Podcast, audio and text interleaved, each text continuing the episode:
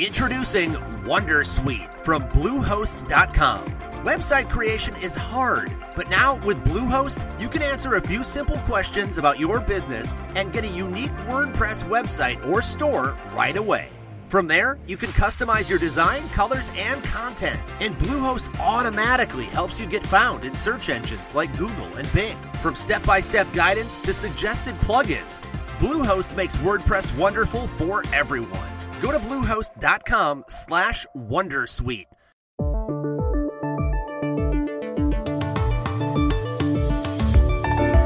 ¿Valió la pena el impeachment?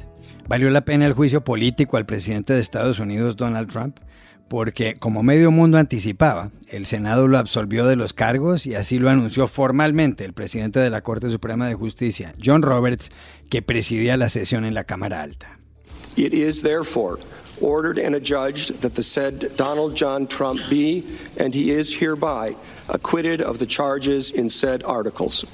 Es la tercera vez que hay impeachment en la historia de ese país, de Estados Unidos, y la tercera en la que el presidente no es encontrado culpable. Y la pregunta, además de la utilidad de la figura del juicio, es cómo queda Trump cuando faltan nueve meses, algo más para las elecciones que pretende ganar. Para entenderlo, hablamos aquí con Dan Valls, uno de los grandes periodistas políticos de The Washington Post. Trump también fue protagonista por el discurso del Estado de la Unión, en el que reconoció formalmente que el presidente legítimo de Venezuela es Juan Guaidó, presente en el Capitolio en Washington, donde fue ovacionado por republicanos y demócratas en una escena con pocos antecedentes. ¿Qué implica todo esto? Lo hablamos con el conocido periodista venezolano César Miguel Rondón. Y en Bolivia son ocho las candidaturas presidenciales que se han inscrito. Ocho. Siete de ellas se oponen a las políticas que llevaba a cabo Evo Morales, el expresidente, pero la otra está con él. ¿Pueden ganar los que representan al expresidente que hoy vive asilado en la Argentina? Boris Miranda de BBC Mundo nos ayuda a comprender lo que puede pasar. Hola, bienvenidos a El Washington Post. Soy Juan Carlos Iragorri y les hablo desde Popayán, en Colombia, a mitad de camino entre Bogotá y Quito. Soy Dori Toribio desde la sala de redacción de The Washington Post. Soy Jorge Espinosa desde Bogotá. Es viernes 7 de febrero y esto es todo lo que usted debería saber hoy.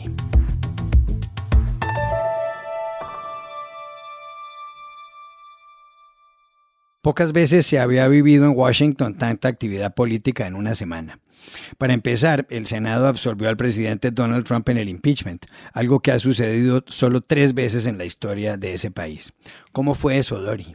Juan Carlos, ha terminado el proceso de destitución a Trump después de 134 días de tormenta política en esta ciudad que culminaron el miércoles en el Senado, en el voto final del juicio político que resultó en la absolución del presidente, gracias a la mayoría que los republicanos tienen en la Cámara Alta.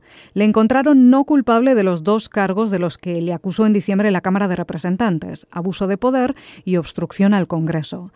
Trump es el primer presidente que se enfrentará a la reelección tras someterse a un juicio político. Y otro dato más. Por primera vez en la historia, un senador votó para destituir a un presidente de su propio partido. Fue el republicano Mitt Romney, senador por Utah, el único que rompió filas con los conservadores. La oposición demócrata cree que es una semana triste para el país, que el juicio no fue justo porque la mayoría no admitió testigos y que Trump lo volverá a hacer. Los republicanos, por su parte, aseguran que todo ha sido una persecución política y hablan de rotunda victoria.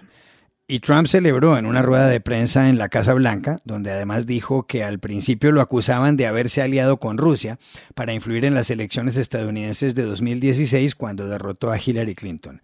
Rusia, Rusia, Rusia, señaló Trump para luego agregar textualmente, todo era pura mierda. Óiganlo. We first went through Russia, Russia, Russia. It was all bullshit. Pero por otro lado, la oposición demócrata ha estado metida en un lío porque no ha logrado dar el resultado de los votos del caucus en el estado de Iowa, donde tuvieron lugar esas elecciones. ¿Cómo ha sido, Ori, que aún no se sabe quién ganó entre todos los que buscan convertirse en el candidato presidencial de la oposición? Pues eso nos gustaría saber a todos, Juan Carlos. ¿Cómo es posible? La situación es la siguiente. Ha llegado el final de la semana, el recuento de votos de los caucus de Iowa que se celebraron el lunes 3 de febrero aún no ha terminado del todo y el Partido Demócrata del Estado está sumido en una revisión eterna después de haber tenido todo tipo de problemas técnicos. En el momento en el que estamos grabando este podcast, lidera el recuento el exalcalde de South Bend, Indiana, el moderado Pete Buttigieg, seguido muy de cerca, casi en empate virtual por el senador de Vermont, Bernie Sanders. Después está la senadora de Massachusetts, Elizabeth Warren, y en cuarto lugar, el ex vicepresidente Joe Biden, en teoría, el favorito de los demócratas. Pero todavía hay muchos interrogantes en torno a estos resultados y a este recuento. Para entender todo lo relacionado con el impeachment y con Trump en busca de la reelección, tuvimos en el estudio al periodista Dan Valls de este diario, que lleva cubriendo noticias políticas desde cuando era presidente Jimmy Carter a mediados de los años 70. Le preguntamos si el impeachment valió la pena y nos dijo que depende de dónde se mire. Y agregó, si uno es un demócrata, si uno es Nancy Pelosi, que es la presidenta de la Cámara de Representantes, pensará que este no era un asunto político, sino de prerrogativas constitucionales del Poder Legislativo. Dan Valls también nos dijo que si bien Nancy Pelosi no quería el impeachment, lo puso en marcha ante la presión de los demócratas en la Cámara, pues la idea era mantener el sistema de pesos y contrapesos consagrado en la Constitución. Aquí está. Well, I think depending on which side of the aisle you sit on, you will have perhaps different views on that. Um, I think if you're a Democrat, if you're Speaker Pelosi, you will say, well, this wasn't an issue of politics. Uh, this was an issue of constitutional prerogatives, and that at a point, it, I think she would say, it was almost forced upon the House and the House Democrats to try to keep checks and balances in place. También nos respondió Dan Valls que desde el punto de vista de Trump el impeachment puede no haber valido la pena. Es verdad que el presidente está reclamando el triunfo, advirtió, pero es igualmente cierto que será recordado como un jefe de Estado que fue enjuiciado políticamente, y eso constituye una mancha. And I think from the president's standpoint, um, no, I would say he probably doesn't think it was worth it either. I mean, he he emerged and he is he is claiming victory today. But um, he will always be remembered as a president who was impeached, and that is a, that is a, stain on any presidency. Um, and I think that what he went through, um, for most for most presidents, would be chastening. Um, I don't know whether that will be the case with this president. Um, he he certainly doesn't sound chastened today by what he went through. He sounds triumphant. A Dan Valls también le preguntamos si como institución, como figura constitucional, sirve de algo el impeachment. Tres veces se ha usado, con los presidentes Andrew Johnson en 1868, Bill Clinton en 1999 y Donald Trump esta misma semana, y en ningún caso ha habido votos suficientes para una destitución. Y el periodista del Post lo explicó así. Los padres fundadores establecieron el impeachment por una razón, y es que creían que un presidente no debe tener poderes sin control. Creían además que si no hubiera herramientas para controlar a un presidente, no se estaría en una democracia, sino en algo distinto, como una monarquía. Well, the founders put it in the Constitution for a reason, and I think that the reason is that they believed um, that a president should not have unchecked powers, and that if a president uh, if there were no recourse for uh, controlling or checking a president who was abusing his powers in egregious ways, uh, then what then what you would not have would be a democracy. You would have something other than that. You would have, in a sense, a monarchy. Finalmente le dijimos a Dan Balz si Trump es ahora más fuerte de cara a las elecciones de noviembre y si va a ganar. Respondió, no hago predicciones, pero él está en una posición más fuerte que nunca en su presidencia. La encuesta Gallup de esta semana le da una aprobación del 49%, la más alta de su mandato. Y dijo más, los demócratas están de nuevo en sus talones por el resultado del impeachment y porque la selección de su candidato es difícil, están desmoralizados, pero tanto para ellos como para Trump será difícil ganar las elecciones.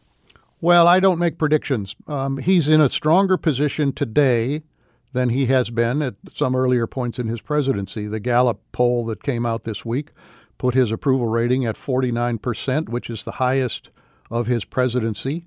Um, I think that the Democrats are back on their heels, uh, not only because of the way the impeachment process uh, ended, but also because their field of presidential candidates right now is quite fractured. Um, I think that many Democrats right now are somewhat demoralized about the way things are going and, and fear um, that they will have a very, very difficult time uh, winning the election in November.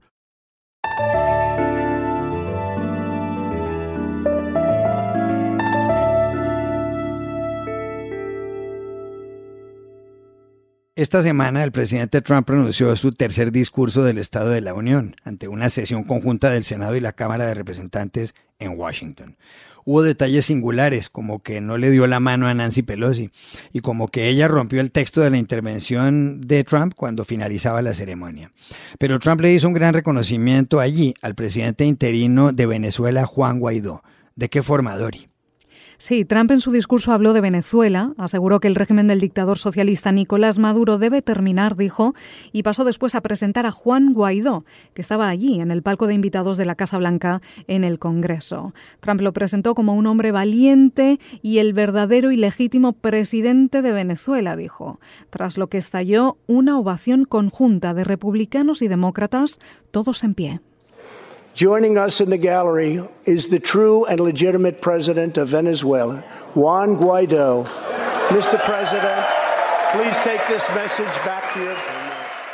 Para opinar sobre el episodio, con respecto a Trump y a Guaidó, hemos contactado con uno de los periodistas venezolanos más conocidos. Tiene una trayectoria de más de 40 años, César Miguel Rondón. Él dirige desde Miami el programa radial Día a Día y el programa de televisión En Conexión. Hola César Miguel, gracias por estar aquí. Juan Carlos, muchísimas gracias a ti por, por invitarme a compartir en este podcast. ¿Por qué le hizo semejante reconocimiento Trump a Guaidó?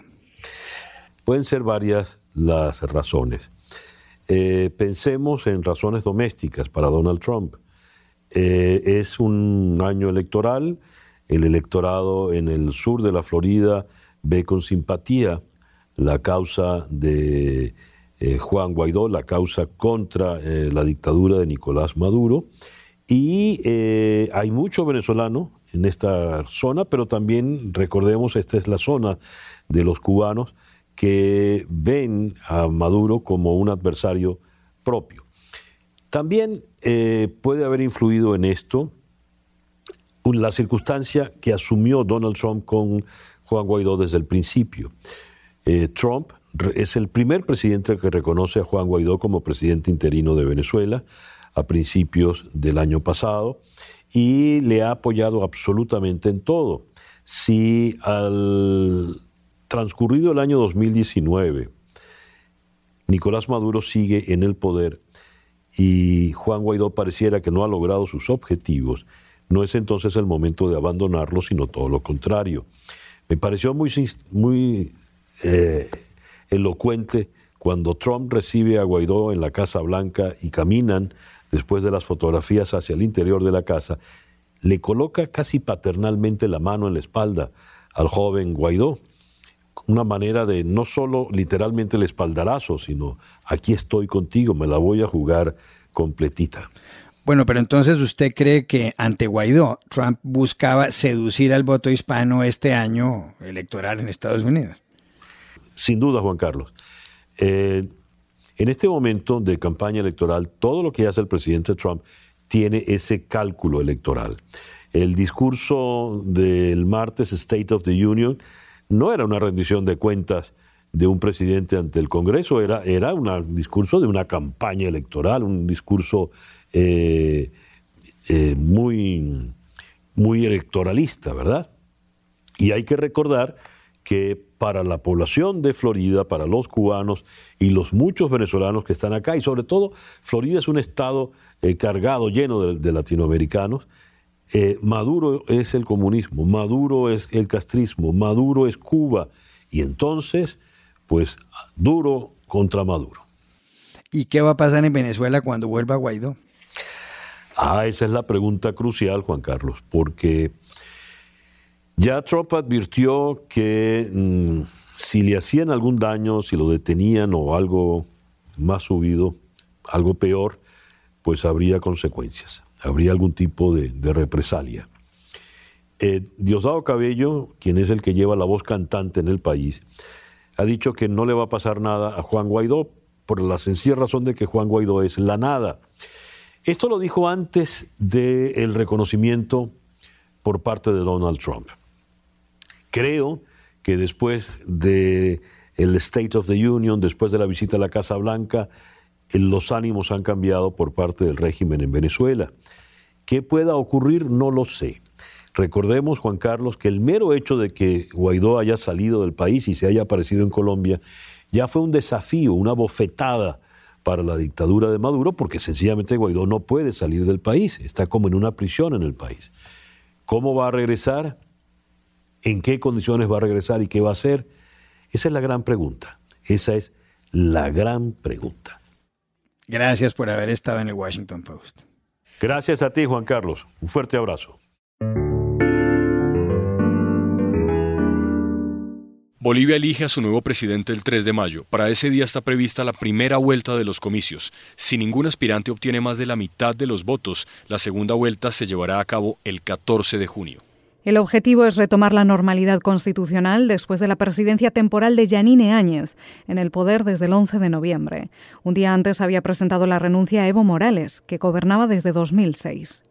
Morales perdió el apoyo de los militares después de que una misión de la Organización de Estados Americanos, la OEA, cuestionó los resultados de la elección del 20 de octubre, que le garantizaba a él la permanencia en el poder. Desde entonces está asilado en la Argentina. Lo curioso es que después de tantos años la oposición ha inscrito siete de las ocho candidaturas.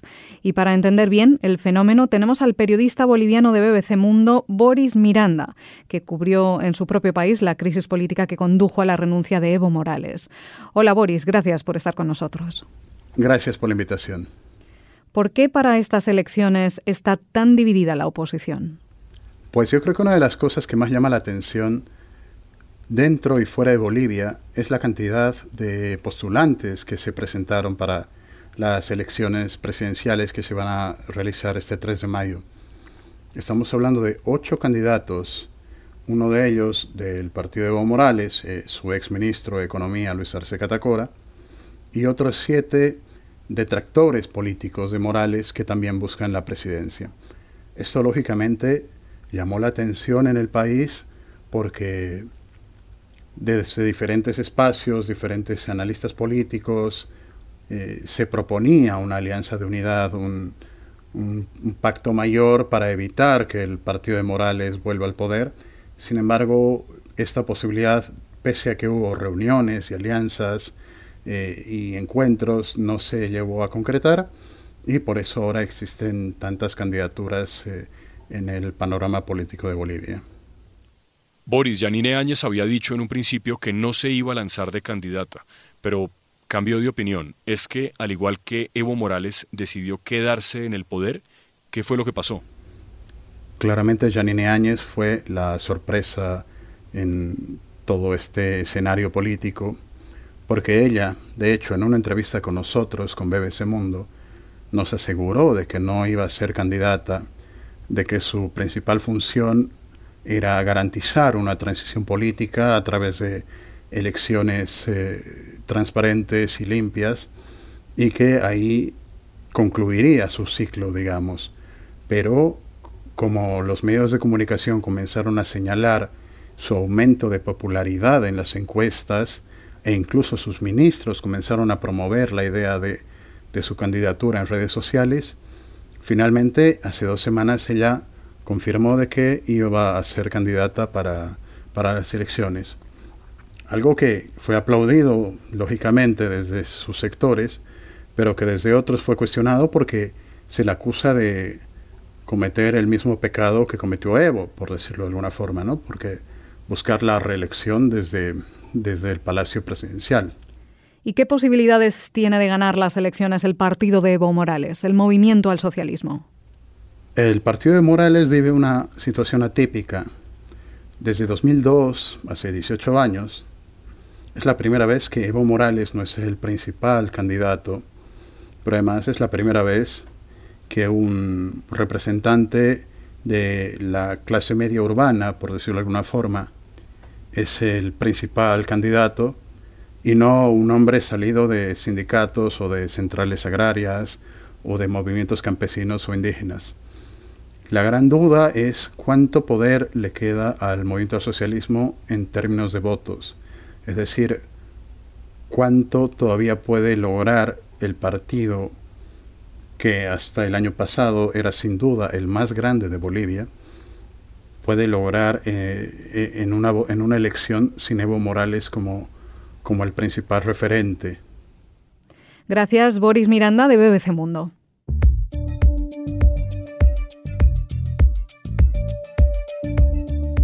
Y estas son otras cosas que usted también debería saber hoy. Odebrecht, la multinacional brasileña que protagonizó uno de los mayores escándalos de corrupción de América Latina en los últimos años, demandó por 1.200 millones de dólares al Estado peruano ante el Tribunal Arbitral del Banco Mundial. La causa, la cancelación del contrato de concesión del gasoducto sur peruano. La empresa pide una indemnización para preservar sus legítimos derechos, porque dice que Lima violó sus obligaciones.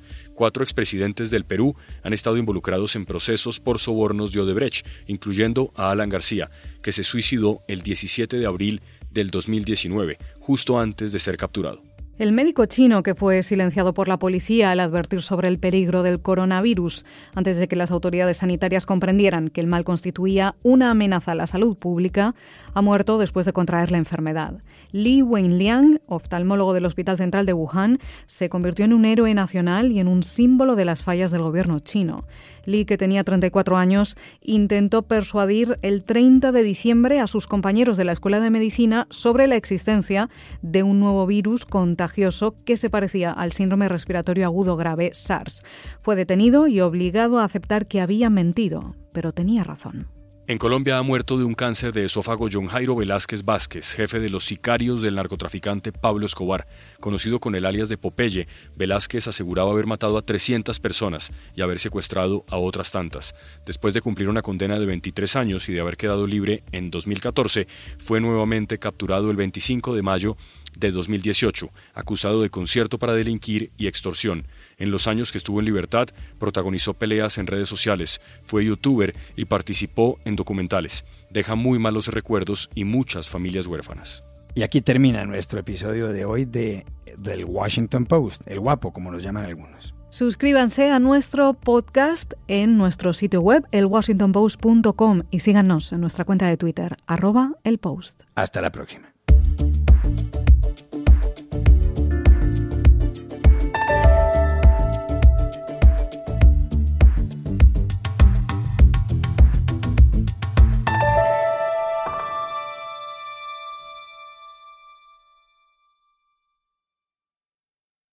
Introducing Wondersuite from Bluehost.com. Website creation is hard, but now with Bluehost, you can answer a few simple questions about your business and get a unique WordPress website or store right away.